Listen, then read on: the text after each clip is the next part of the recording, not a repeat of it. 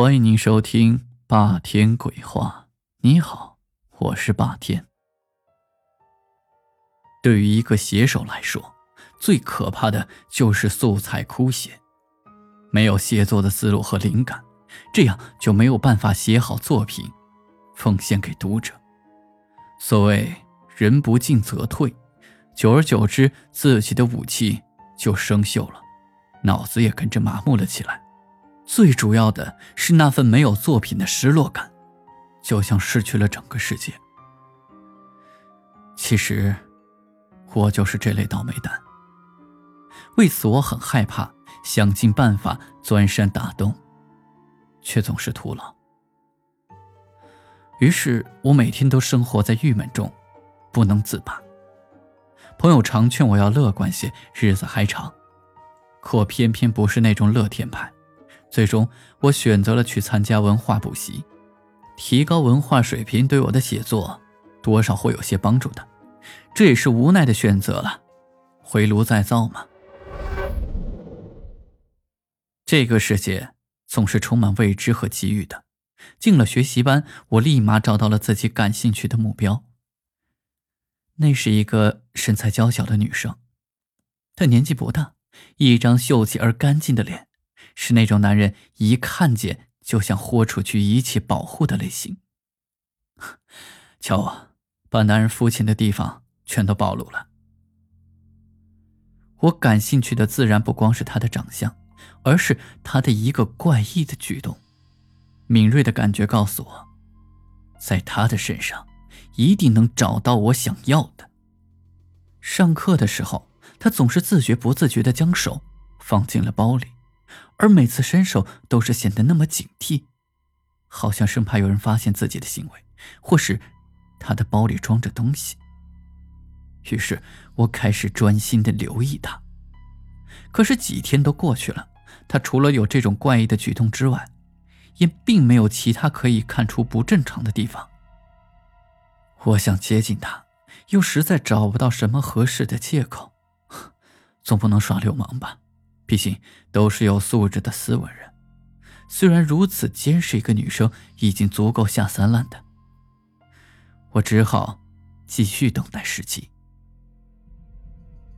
日子就这样过了两天，正当我怀疑自己是否神经质判断出问题了，决定要放弃的时候，机会却悄然而至。那是一个令人疲倦的午后，大家都昏昏欲睡。他也不例外，只是比别人略微警惕，因为他把自己的包放在腿上，用双臂搂着在打盹儿。这样，更加的证实了我的猜测，他的包里一定有问题。也许是太困了，又或许他是一时的大意。突然，包从腿上掉落，我清楚的看见他的包的拉链被什么东西缓缓打开。然后五根手指慢慢的伸出来，是一只女人的小手，那手就像一只在洞口窥视的小动物，显得十分谨慎，仿佛有动静，它会马上缩回包里。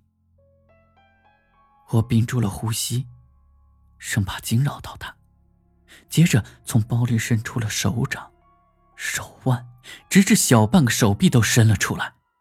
此时，那个女生也惊醒了，紧张的拾起包。伸出来的手迅速像泄气的皮球，变成了一层皮囊，看起来像一只和人皮颜色差不多的手套。我以为产生了幻觉，不过那指尖上的指甲告诉我，刚才的一切都是真实的。女生迅速的把它塞进包里，拉好拉链，又将包抱在了怀里，然后不忘警惕的四周望了一圈。我在他目光扫过我的那一刹那，我的双眼立即眯成一条缝，装作在睡觉的样子。但是我从眼缝中看见，他的目光在我身上停了小一会儿。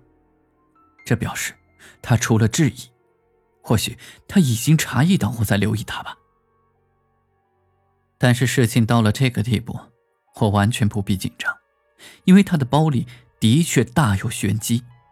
如果我没有估计错误，那应该是一张完整的人皮，我几乎快抑制不住自己内心的狂喜，因为我的猜测是对的，也意味着一个全新的、震撼人心的故事即将在我的笔下诞生。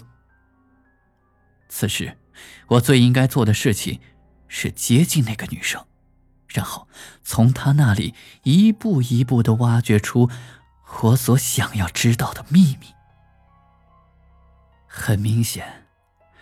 我不需要再继续伪装，因为他已经有把柄在我手上。我甚至可以直截了当的问他，叫他一五一十的将我想要知道的全盘托出。毕竟，如果我报警或者把他包里的东西弄得人尽皆知，他的下场他会怎么不知道呢？但是我并不打算这么做，我想用更绅士的办法。我盘算着该怎么去接近他，既让他知道我已经知道他包里有什么东西，又不至于彼此尴尬。但是，之后发生的一切让我觉得自己的考虑根本就是多余的。下课后，我本想随便找个理由和他说话，想攀谈几句，再开始迂回接近主题，却没想到他居然先过来找我了。你想知道啊？那就跟我一起回家吧。他轻笑的在我面前扬了扬手里的提包，那种语气大有挑逗的意思。他的话倒让我一时不知所措，没想到他毫不避讳，如此直接，以至于我怀疑他设置了什么圈套，想要引我上钩。总不能在这里展示给你看吧？啊？他似乎看出了我的犹豫和猜忌。放心吧，我不会吃了你的。再说了，我一个弱女子又能把你怎么样呢？为了作品，这一趟必须去，否则之前的努力就全白费了。于是，我决定跟他回家。好了，今天的故事就讲到这里。回家之后发生了什么事情呢？我们。